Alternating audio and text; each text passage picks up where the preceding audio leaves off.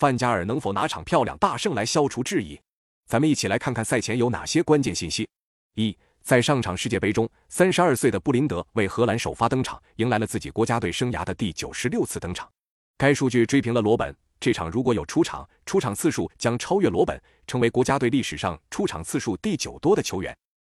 荷兰前场今年最大的惊喜是埃因霍温的加克波爆发，本赛季俱乐部层面已经打进十三球，在国家队也是连续四场参与进球，其中世界杯前二场均有进球。三。荷兰队首轮对阵塞内加尔的比赛当中，弗兰基德容表现并不理想，失误比较多。不过第二轮战平厄瓜多尔的比赛当中，他六十八次传球成功了六十三次，贡献了全场最高的八次抢断，还赢下了大多数的中场对抗，表现相比第一场来说回升了不少。四上轮荷兰队一比一战平厄瓜多尔，全场只有二脚打门，虽然守住了一分，但场面十分难看。在赛后，荷兰队也是遭受了不少的质疑。因此，本场比赛荷兰队面对卡塔尔队是很渴望能够取胜来消除这些质疑声的。五，卡塔尔是世界杯历史上第一支东道主揭幕战输球的球队，还是世界杯历史上最快出局的东道主，这也侧面反映了球队实力不济的事实。卡塔尔显然是低估了世界杯的比赛强度，从主帅到球员都显得太稚嫩。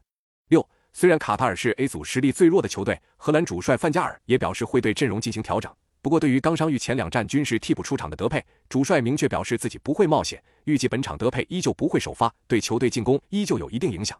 那么本场比赛你更看好谁？